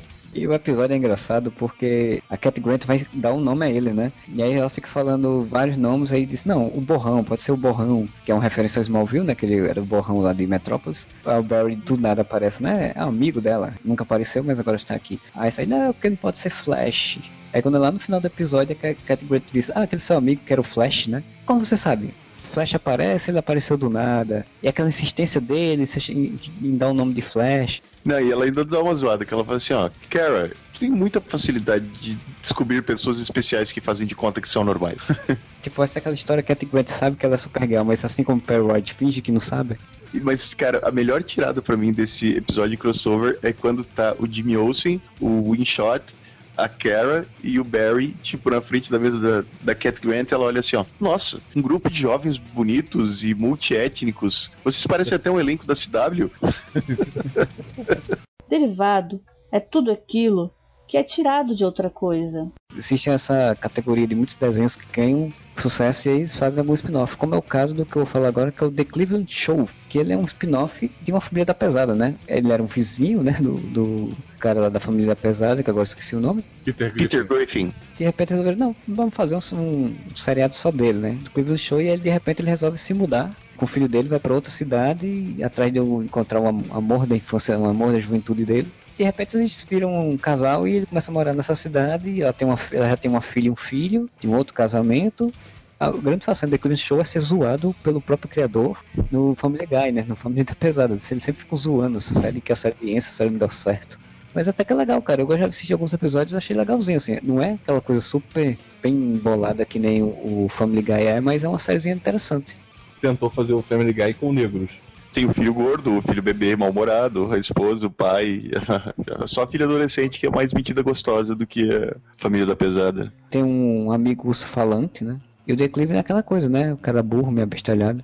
A, a ideia básica do gordo abestalhado dos seriados, né? Do americano médio normal, né? Do Isso. Peter Griffin, do Homer Simpson, do Al Bundy. A, a única diferença é que ele é negro. Luiz Modesto. Opa! Que é isso? O Modeste podia muito ser o protagonista de série americana. Né? É, é, direto da República de Curitiba, The Modestes. The Modeste Show. Porra, de Modestes, velho. puxando o desenho animado e puxando, já que a gente falou de Flash e falou de Arrow e falou agora de desenho animado, se você parar pra pensar, Justice League Unlimited é um spin-off de Batman Animated Series lá de 90 e lá vai pedrada, né, cara? Sim, tudo começou com Batman, depois estendeu pro Superman e depois virou a Liga. Tem umas citações a, a, por exemplo, o Superman, né, que veio depois, tem uma citação, acho que na Liga, em algum canto, da questão do Darkseid ter dominado o Superman tem uns negócios relativos a isso, se não me engano. Sim, não, não. Salvo eu estar falando bobagem, Justice League, eles chegam a fazer citação até a Batman Animated, tá ligado? Tipo, é como se fosse realmente, é como se fosse, não, é realmente tudo mesmo uma sequência de, de eventos. Aconteceu Sim, as é. histórias. O, o Batman da, da, Liga da Justiça é o Batman do, do, do Animated, assim como o Superman é o do desenho Assim como o Super Choque é o Super Choque do desenho dele mesmo, que aparece a Liga da Justiça. Isso, da Liga da Justiça do Futuro lá. Assim como aparece o Batman do futuro do futuro na Liga da Justiça também, que é um já um spin-off do Batman Animated, né? Então. É, um spin-off do Batman também. Isso. O que confundiu um pouco é porque, né, a Warner, para variar, Warnerizando, porque para mim, eu, na minha opinião, é, toda essa, essa, série do Bruce Timm, que vai do Batman Animated até Liga da Justiça Sem Limites, é a melhor coisa que a DC já fez com os personagens, que a Warner já fez com os personagens da DC, tá? Incluindo aí a trilogia do Nolan. Só que o que que acontece? Quando chegou na época ali do da Liga da Justiça, como ia sair o desenho dos Titãs, que era totalmente à parte, não tinha nada a ver com isso, eles botaram muita restrição em cima do que. E como ia sair filme do Batman, ia sair aquele desenho horrível, The Batman, né, que fizeram também, ah, eles botaram muita restrição em cima dos personagens do universo do Batman, em cima do, do desenho da Liga. Então, eles podiam usar o Coringa, por exemplo, né, era liberado, mas não podia usar Robin, não podia usar Batgirl, não podia usar Asa Noturna, não podia usar nada do universo do Batman que não fosse o próprio Batman e o Coringa. Mesmo com essas restrições, ainda ficou foda pra caralho, mas calculo quanto mais foda ia ser se não tivesse essas restrições da Warner. Cara, eu adoro até hoje o, o Batman, a série animada. Ele pega todas as coisas boas que saíram do, do cinema, assim. Tipo, é, o visual dos primeiros filmes do, do Tim Burton, que eram fodas, eles pegaram e usaram para construir aquela gota no desenho o próprio Batmóvel, né, cara? O Batmóvel Sim. do desenho era o Batmóvel do. que é o Batmóvel mais bonito de todos. Ele pode não ser nada funcional, mas o Batmóvel do Tim Burton é o Batmóvel mais bonito que tem. Né? Ele é uma limusine gigante que deve ser uma bosta para manobrar, mas, cara, visualmente falando, ele é muito foda. Bem melhor do que o carro de corrida agora. Pinguim, o Danny DeVito, né, cara, no, no desenho. O... Sim, a mulher gato é a. A Michelle Pfeiffer. Michelle Pfeiffer, exatamente absurdamente de qualidade e tudo, todo esse universo é, um, na verdade, um grande spin-off do Batman Animated Series que eu lembro claramente de ser uma, um, uma pequena criança que acordou correndo num domingo para assistir no SBT o primeiro episódio de Batman Animated e que ficou maravilhado vendo o Batman enfrentando o morcego humano si dos, da, dos animated é muito boa, né? Sempre muito fluida. E o Liga da Justiça, por sinal, é, ele é tão, tão foda, tão muito bem construído, consegue adaptar histórias dos quadrinhos muito bem. Ele consegue criar novas histórias, junta personagens que a gente nunca imaginou juntos, por exemplo, a gente não via muitos quadrinhos juntos. Cria versões de personagens muito boas, tipo, eles fizeram uma versão é, do Amazon melhor do que o do, do quadrinho. Bruce Timm, o Bruce Timm é foda chegou um momento que a série já tava, tipo, já tinha tido, se não me engano, duas temporadas normais, teve duas temporadas do Animated, e aí tipo, pensaram, não, vamos agora cancelar a série para fazer uma nova série aí, uma série da Legião dos Super-Heróis. Só que não é a Legião dos Super-Heróis como a gente conhece, tipo, é a Legião dos Super-Heróis com o Superman, não o Superboy. E aí por isso que a gente vai cancelar. E fizeram a série da Legião do Superman e a Legião dos Super-Heróis, que só teve três episódios, se eu não me engano. Era muito ruim. Foi cancelado e acabou. Só vou voltar com o Young Justice, né? Há uns anos atrás. Quanto era o Bruce Timm que decidia tudo no, nos desenhos, era, era muito melhor. Cara, quanto que a Warner não ganhou em dinheiro com bonequinhos, cara? Muitas pessoas conhecem a Liga da Justiça por conta do desenho. A própria Sem Limites, né, cara? Que eles, eles saíram dos sete grandes e foram para outros personagens e se popularizaram, tipo Arqueiro Verde, Supergirl, Capitão Átomo, vários personagens que normalmente são muito restringidos a uma ao esquecimento dentro da DC, né? O ostracismo dentro da DC. A DC considera personagens menores ou produtos menores que não vendem. E a Justiça Sem Limites mudou isso, né, velho? Tipo, apresentou, ó, aqui, ó, a gente consegue fazer um episódio inteiro com o Capitão Átomo, a Supergirl e o Arqueiro Verde e fica foda e as pessoas vão gostar tinha uma coisa muito legal que a Liga da Justiça Sem Limites fazia, que era ter a ideia de você ter uma liga gigantesca e aí você fazia os episódios com pequenos grupos de personagens desconhecidos, mas eles todos faziam parte de uma grande Liga da Justiça. Ao invés do formato tradicional, que era do desenho da Liga, que era aquele grupo dos grandes sempre dos grandes, mais os dois rotativos, porque eu sempre falo que a DC vive falando que são sete grandes, né? Dois fora, Superman, Batman, Mulher Maravilha e Lanterna Verde, são, se revezam, né? Às vezes é o John Jones, o Cyborg, a Mulher Gavião, o Capitão Marvel. O cara é tão bom, o cara é tão legal assim que ele ano passado lançou três episódios, cara, de um filme, de uma nova versão da Liga da Justiça e são melhores do que qualquer coisa que a DC fez com os personagens nos últimos tempos, velho. O Batman chicano dele lá, que era o Batman mal, o Batman não, o Superman dele chicano, que era o Superman mal, é mais Superman do que o Superman do Snyder. Sim, tava saindo um quadrinho, não sei se ainda está saindo, da, mostrando o desenvolvimento desse personagem, desse Superman. E muito legal, por sinal, também o quadrinho, sabe? Então, puxa, é foda, Bruce. Tinha é do caramba design simples que ele criou, velho. Porque são traços bem geométricos e bem limpos. Que coisa sensacional, porque saiu bem na época em que você tinha os desenhos da Marvel, dos X-Men, né? Do, do Homem-Aranha, aqueles que passavam no, nos sábados de manhã. É incomparável, assim, como a fluidez dos traços mais simples do Bruce Timm se sobressai em cima daqueles desenhos que meio que emulavam história em quadrinho. Então era muito. Eu estou fazendo detalhes com aspas, porque eram detalhes bem mal feitos, assim, do, dos desenhos da Marvel, mas que queriam ser mais, sabe, mais cheio de detalhezinhos e com que não funcionavam, sabe? Tanto que a Marvel lançou o melhor desenho que eu acho que eles já lançaram, que foi o Vingadores, os heróis mais poderosos da Terra, que teve duas temporadas e, e acabou sendo cancelado. Pra poder fazer um seriado ruim, assim para fazer uma versão ruim desse desenho, péssimo, cara. Toda vez que eu vejo esse desenho novo, me dá raiva deles terem cancelado o original. Mas, cara, o traço desse Vingadores, os heróis mais poderosos da Terra, emulava muito o traço do, do Bruce Timm. Era o mesmo estilo. Inspirado, estou com aspas aqui, inspirado pelo traço do Bruce Timm. E eu achava ótimo, ok. Tipo, quando a inspiração é boa, você consegue fazer uma coisa boa, toca ficha, sabe? Tipo, é óbvio que é chupado, mas quem se funcionava. Quem se importa? Nem aí, sendo bom, eu tô consumindo. E era absurdamente bom, assim. Melhor coisa que a Marvel fez, assim. Porque se baseou num, num trabalho primoroso do Bruce Timm a Marvel ela acaba cancelando muitos seriados porque ela tem essa coisa de que precisa estar sempre lançando coisa nova. Então, tipo, ela lança um seriado animado, duas temporadas ela já cancela para fazer um outro seriado. Pra ter, ter aquela coisa do Buzz, tá lançando um seriado novo e aquela coisa toda, né? Então isso é infelizmente porque o, o Vingadores, os maiores heróis da Terra, tinha toda aquela pegada de quadrinhos mesmo, né? Os heróis, os personagens, é, as histórias eram muito quadrinhos e eram bem feitas, como você falou, o traço bem feito, bem simples e tal. No instante você se, a, se apaixonava pelo desenho, né? Mas infelizmente, quem comanda isso também, se não me engano, é Jeff Love, quis cancelar para fazer um outro, outro novo e por aí vai, né? o cancelamento foi em cima daquele negócio que às vezes a gente reclama muito, né? Que é, ah, temos que aproximar todos os produtos do cinema, que é o que, tá, que, é o que importa hoje em dia, né? E o desenho original do, do Vingadores, os heróis mais poderosos da Terra, ele seguia a lógica dos quadrinhos. Inclusive, a formação do primeiro episódio é a formação original. É Homem de Ferro, Thor, Vespa e Gigante, tá ligado? E Homem-Formiga, não sei qual é o nome que ele usava na época. E depois que entra o Capitão América e os outros personagens vão entrando aos poucos, sabe? Tipo, mais ou menos na mesma ordem que eles entraram nos, nos quadrinhos. Quando foi pra Disney, quando Jeff Loeb se tornou o responsável, né, pela, pela bagaça, ah, não, cancela isso aí vamos fazer uma série em que, como nós temos o Robert Downey Jr., né? Então o Homem de Ferro, que é o líder dos, dos Vingadores do desenho. Não, não tem a ver com o Homem-Formiga, afinal, na época eles não tinham no cinema. Então bota o Gavião Arqueiro de óculos escuro do outro desenho usava aquela máscara dos quadrinhos, não. Então, ah, vamos aproximar ao ao cinema. Além do que, eu lembro que na época que eu li sobre isso, eles achavam que o, aquele desenho dos Vingadores ele era muito, muito complexo para as crianças, eles queriam uma coisa mais infantil. Aí você vai assistir esse novo desenho, ele é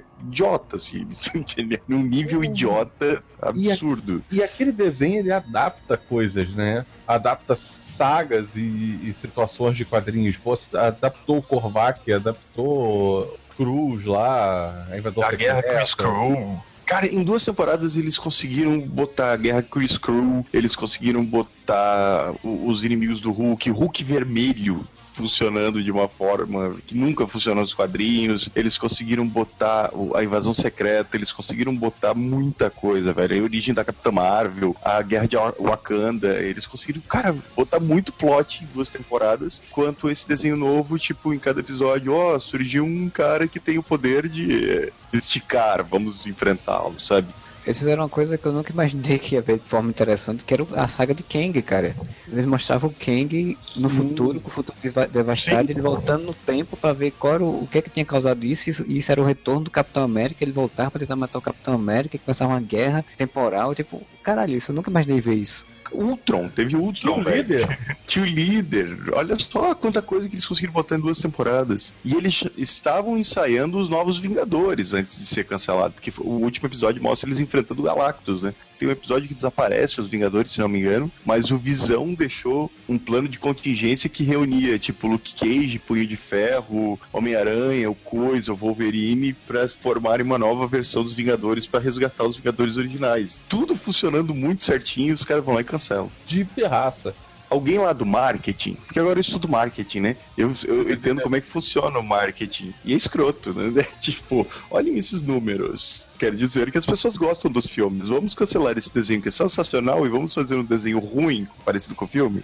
Inclusive, vamos fazer um desenho parecido com o filme, porque não pode ter dois, né? Você não pode ter um desenho bom e vamos fazer um desenho merda aí também pra. É triste, mas estávamos falando de spin-offs, né? Estamos aqui divagando sobre os desenhos. Então.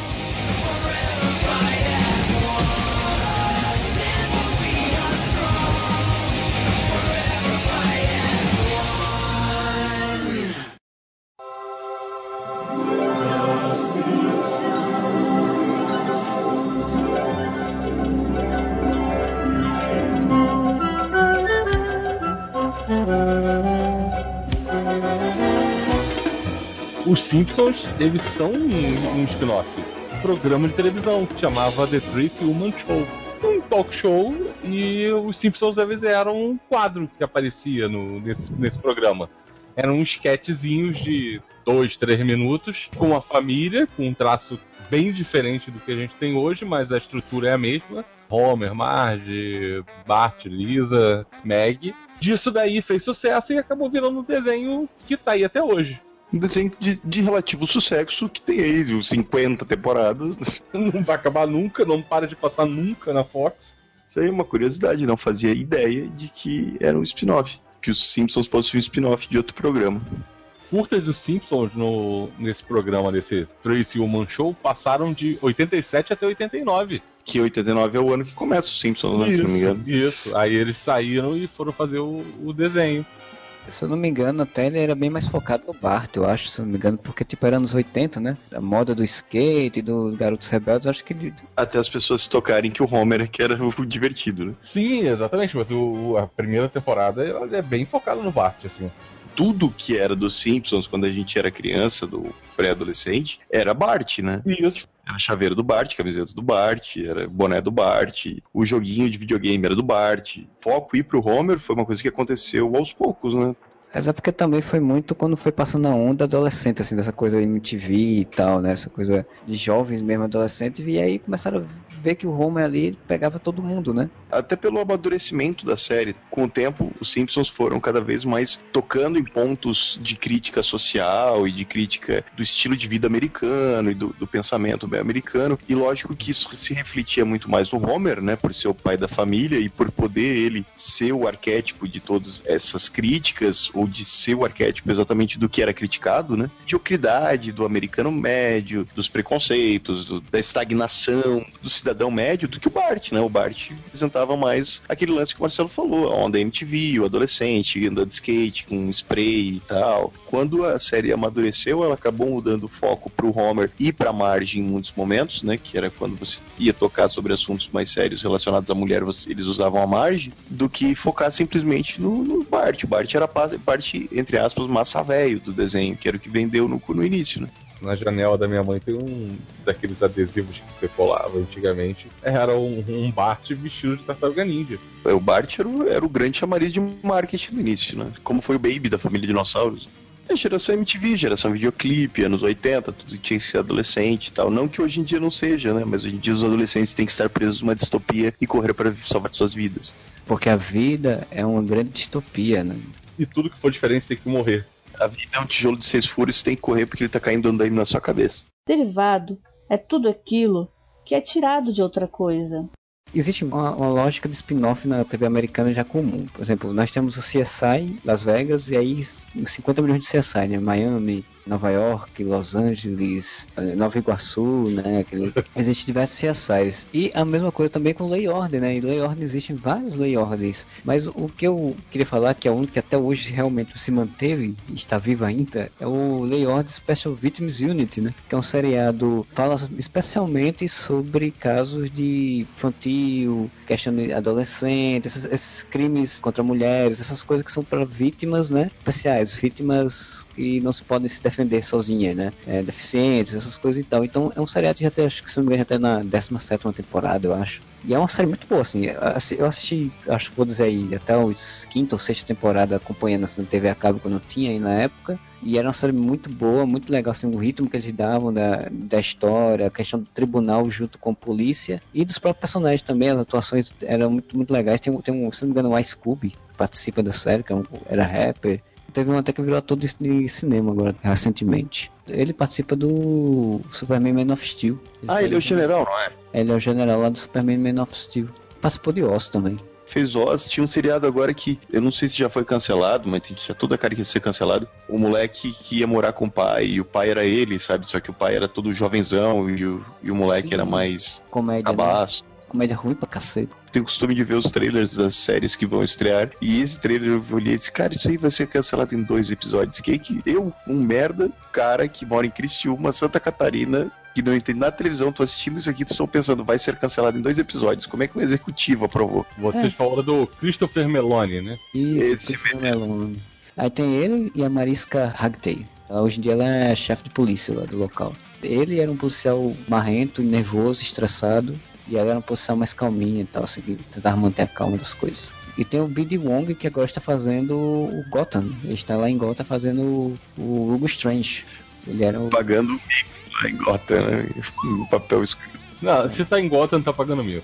fazia um, um psicólogo, Special 20 Minutes. Ah, a série é muito legal, cara. Isso faz muito tempo que eu não assisti, até porque a série foi mudando, foi saindo à toa e tal, as coisas foi mudando mais. Era uma série bem legal, eu curti bastante. Sou muito chato para essas séries de investigação americanas, porque eles, elas são muitas. Aí eu me confundo. Tem CSI, aí tem vários CSI. Aí tem uma outra que é NC, NSCI, uma coisa assim. Esse nem sei eu que tem o, o Sanil, se não me engano, que é o cara que fazia o, o mais velho lá no Dinossauro. Parque dos Dinossauros, exato.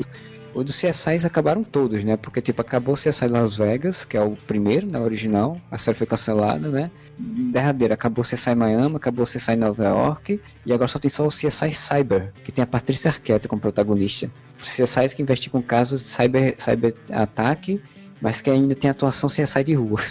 É estranho aquela série, é muito estranho. Última que eu vou citar, uma série que começou muito bem, eu acompanhava com muita frequência, hoje em dia não acompanho mais, porque ela foi ficando ruim, foi ficando ruim até ficar péssima. Ela deu origem a um spin-off que durou uma temporada, foi uma bosta e foi cancelado também. Que foi o Once Upon a Time, que é a primeira temporada, repito, sempre repeti aí, que é sensacional, e que rendeu Once Upon a Time in Wonderland, que mostrava as histórias do País das Maravilhas. Puta que pariu, que série ruim. Todos os contos de fada que existem, quem foi que teve a ideia de fazer logo o País das Maravilhas, cara? É uma história fechada ali, tipo, não tem pra onde você ir com aquela história e você tem que gastar muito dinheiro com um efeito, porque é um outro mundo, não sei o que e tal. Tipo, aí foi criar uma história de romance, né? Tem uma história romântica ali, é...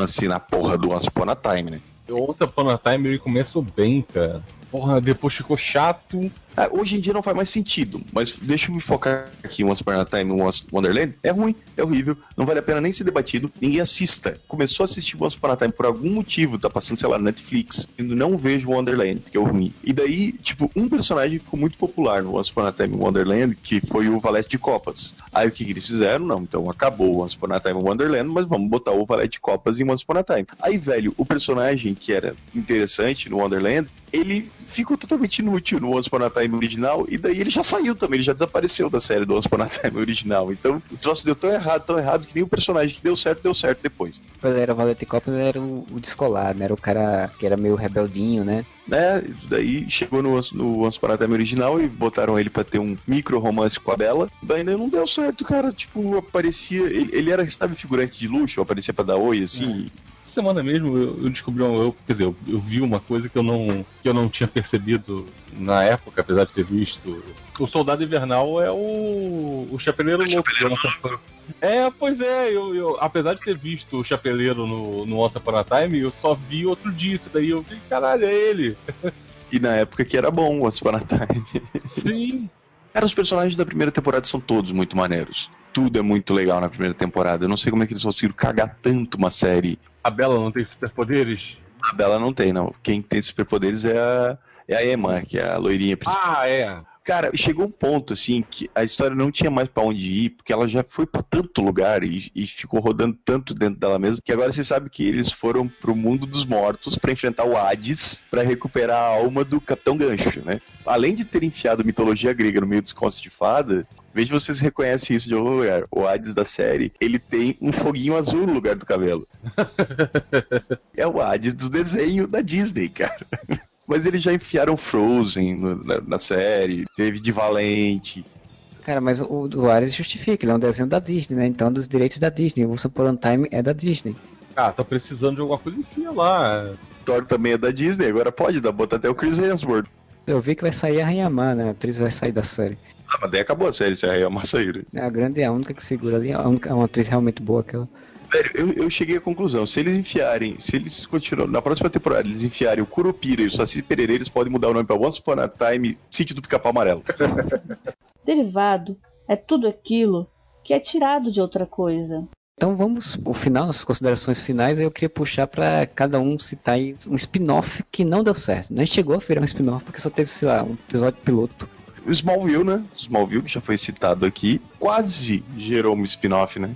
Eu não lembro como é que ia ser o nome da, da série, mas é a série do Aquaman, né? Do Aquaman adolescente, que acabou não saindo, e quem ia fazer o Aquaman adolescente era o Justin Hartley, que depois acabou sendo reaproveitado e, e fazendo o Arqueiro Verde, né? no- Em Smallville. E teve o piloto, tudo, né? Só não foi aprovado pela, pela Warner. Que o piloto não era ruim, também não era bom, né? Comparado com o Smallville, né? Mercy Heath era, o- era o nome da. Pô, mesma coisa, né? Ao invés de botar o nome do herói, era o nome da cidadezinha onde ele morava. Guri da praia ali, que tinha a galerinha dele, descobria que ele tinha superpoderes e enfrentar vilões do, do oceano, provavelmente. Ia ter o Ving Rhames, cara, na série. O pai adotivo do Aquaman. E, mas não vingou, não foi pra frente. Morreu na praia, mas o Justin Hartley ainda conseguiu um empreguinho. A série da Aquaman morreu na praia. Mas o Justin Hartley ainda conseguiu uma, bocada ali e ficou alguns anos ganhando saláriozinho da Warner pra ser Oliver Queen em Smallville. Então, Fernando, fala o seu. Mas eu vi um troço muito bizarro que foi um spin-off e eu vou falar só porque é, é um spin-off bizarro. Que é um spin-off de Baywatch, que se chama Baywatch Night. que era o que? Eles trabalham à noite. O Baywatch Nights, ele fala sobre a vida noturna do, do David Hasselhoff. Que era o que? Era o David Hasselhoff na balada. Não deu certo, né? Óbvio. Porque não estou surpreso. Se você olhar a foto do elenco do seriado, você vai entender por que, que isso não deu certo. Baywatch Nights conta a história do, do sargento Garner, que é o. que deixa seu trabalho de policial para formar uma agência de detetives. Meu Deus. Ó, e, e aqui fala, com a audiência baixa, os produtores resolveram mudar o formato e partiram para a ficção científica. Mas também não deu certo. Há quem diga que a série inspirou a criação de Arquivo X. Jesus Cristo. Deixa eu ver que quanto tempo que durou essa, essa, essa bosta aí. Três episódios. Um de agência detetive, um de, um de sobrenatural. Ah, durou dois anos. Tem duas temporadas. Exatamente uma temporada como uma agência de detetive e uma temporada investigando o paranormal. David Hasselhoff investigando o paranormal. que merda. Cara, isso é bizarro demais, assim. Não, Eu- cara, o mais louco é que nesse, nesse link que você passou, tem aqui um outro spin-off de Melrose Place, Models Inc., tratava só de agência de modelos. Ó, É verdade, Models Inc., eu lembro disso. tá vendo? Foi de 94 a 95, né? Só teve uma Passava na temporada. Globo também. Eu via tudo essas coisas, porque eu era tipo, nossa, como eu sou adolescente assistindo essas coisas. Tem o Time of Your Life, que é o spin-off do Power of Five. Puta, que era com a namoradinha do cara, que A era Jennifer a... Love Hewitt lá. Puta, verdade. Eu assisti essas merda tudo, Jesus Cristo. Tu viu a cara do elenco? Do David Hasselhoff. Tem um neon, assim, de fundo, né? É muito errado. É É o muito David errado. Hasselhoff, é do lado esquerdo uma loirinha, do lado direito uma morena, de cabelo preto, aí dois negões, assim, um negão fazendo cara de charmoso. Não, tem um negão com um terno vermelho. Caralho. Tá, eu tô vendo agora. Não tem como isso daí dar certo. Pra encerrar, né? Eu vou falar o meu. Teve uma grande série de sucesso que foi How I Met Your Mother, né? Série teve nove temporadas, comédia famosa aí, criou, tipo, muitos falam que era o substituto de Friends, só que tão errados não era. E então, quando a série terminou, pô, um monte de gente saudoso, né? Tipo, triste porque a série terminou, então criadores pensaram, vamos fazer uma, fazer uma nova série, vamos fazer um spin-off chamado How I Met Your Dad. Como eu conheci seu pai. Pegaram a atriz, que é a atriz famosa lá de, de Frances Ha, que é uma comédia francesa e tal. Mesma história, tipo, a garota que meio perdida, que não sabe o que fazer da vida, tem acabado de se separar de um, de um casamento de um ano, tem um grupo de amigos, esse grupo de amigos foram colocando pretendentes pra ela e tal. E ela ia contar a história pros filhos dela de como ela conheceu o pai dos filhos, né? E quem ia fazer a narração era Meg Ryan. Fez o piloto e não foi aprovado, né? A, a emissora disse, não, a gente não gostou, a gente quer que refaça, só que os, os criadores ficaram putos porque não foi aprovado. Sério, a gente não refaz esse negócio, então vai ficar assim mesmo. Ficou sem ter série mesmo, por causa disso. Ah, mas não, não deu, né? Já foi quantos anos desse How I Met Your Mother? Aí agora vamos How I Met Your Daddy. Digo, Porra, vai tomar no cu. Não tem lógica você mexer nesse desespero mais, né, cara? Já tinha, já tinha feito, já, vamos- parte pra outra, né? Faz outra coisa. Já não ia dar certo. Já. Era fracasso confirmado, então não, não fizeram, foi bom, foi uma boa escolha, parabéns à emissora. Mais algo assim, algum comentário final pra encerrar esse podcast? Ah, só, só pra terminar aqui, a gente tem spin-offs agora que estão fazendo muito sucesso. Tem o Better Call Saul, né? Spin-off do Breaking Bad. O Agents of Shield agora tá, tá lançando novos spin-offs, né? Que ainda não, não saíram, mas vai o sair. Agent O, of Shield, que é um spin-off de filme, né? E tá lançando dois spin-offs, provavelmente. Um é garantido, né? Que é os, os mais procurados. Que vai ser com a Bob, né? Que é a Arpia e o Lance Hunter. Que fizeram um episódio sensacional, inclusive. O episódio não é tão bom, mas o final do episódio da despedida deles é bem, muito bom, muito bem feito. Esse aí dizem que vai ser uma lógica meio. A Agent Carter, que já é um spin-off, de que seriam três episódios, seria uma série curta, né? E aí teria o, o outro, que seria o Damage Control, que já seria uma série mais longa. Esse Damage Control é que eu quero ver se. Porque é pra ser comédia, né? Esse Damage Sim, Control. sim. É- Ela já é uma história em quadrinhos que é de comédia já, que é o pessoal que cuida de, li- de limpeza da- dos desastres que, a, que os heróis causam, né? Não, eu sei que tem uma série. Eu não sei se, tu, se eu tô me confundindo, mas tem uma série que vai se passar no universo da DC, mas que também provavelmente não vai ser do mesmo universo de nenhuma das outras séries, em que vai ter uma, uma agência de seguros ou alguma coisa do tipo, e que é a mesma lógica, assim, tipo, uma Sim, sim. comédia falando sobre a vida das pessoas. E tanto que a única personagem super- super-heróica que foi confirmada foi a Raposa Prateada, é isso? Raposa Scarlet, como é que é o nome daquela raposa? Aquela personagem da DC que são duas gêmeas que dividem a mesma identidade secreta. Raposa alguma coisa. Que era da, da Liga Cômica, né? Isso, exatamente. É Raposa Escarlate mesmo. Eu sei que a protagonista é a Vanessa Hudgens e que essa Raposa Escarlate é a única super-heroína que foi, foi confirmada de aparecer na série. Provavelmente vai ser a única também. Do Damage Control não, não vi nenhuma notícia, além de, de que vai sair. Só que eu não consigo imaginar muito como é que eles vão conseguir fazer uma série, 24 episódios, tal, só em É, cima eu, de eu lembro que, eu lembro que, não sei se foi o Damage Control ou se foi essa da, da DC, que eles falaram que era uma pegada meio The Office, né? Tentando fazer uma coisa meio naquela pegada, não sei se, se com o tipo de câmera do The Office, mas pelo menos com a mesma, mesma linha, né? E o Most Wanted, né? Marvel Most Wanted é essa aí, que vai ser com a Adriana Palik, que era Mulher Maravilha no episódio piloto da DC, que não foi pro ar, não funcionou, que faz a Arpia, e o Lance Hunter, que é o Nick Blood. É, não, esse Most Wanted, tipo, pra mim tem muita chance de dar certo, porque vai cair na parte de espionagem, os dois personagens são fodas pra caralho, foram os dois dos melhores personagens dessa temporada de, de Agents of S.H.I.E.L.D. Só é esse Damage Control que eu tô esperando pra ver, quero pagar pra ver se isso aí vai, vai render ou se vai ser a primeira flopada homérica da Marvel. Eu acho que não vai ser flopada, não. Eu acho que ainda pode surpreender. E é provável que seja essa o, a série cômica. É, não, certamente vai ser. Porque nos quadrinhos ela já é uma, Isso. uma história de humor. Então espero que vocês tenham curtido esse podcast. Deixe seus comentários aí sobre spin-offs, que vocês viram, do que a gente comentou e o que vocês não viram, o que vocês achavam interessante, os quais vocês acham que vão sair que, que seja interessante ou não. E a gente volta semana que vem com mais um podcast Whatever. Entra aí no Facebook, Twitter, entra aí no whatever.com, contato arroba whatever para mandar e-mails, mensagens. Tem a pesquisa Whatever ainda tá rolando aí, ela contínua. Espero que vocês tenham um bom final de semana e whatever para vocês.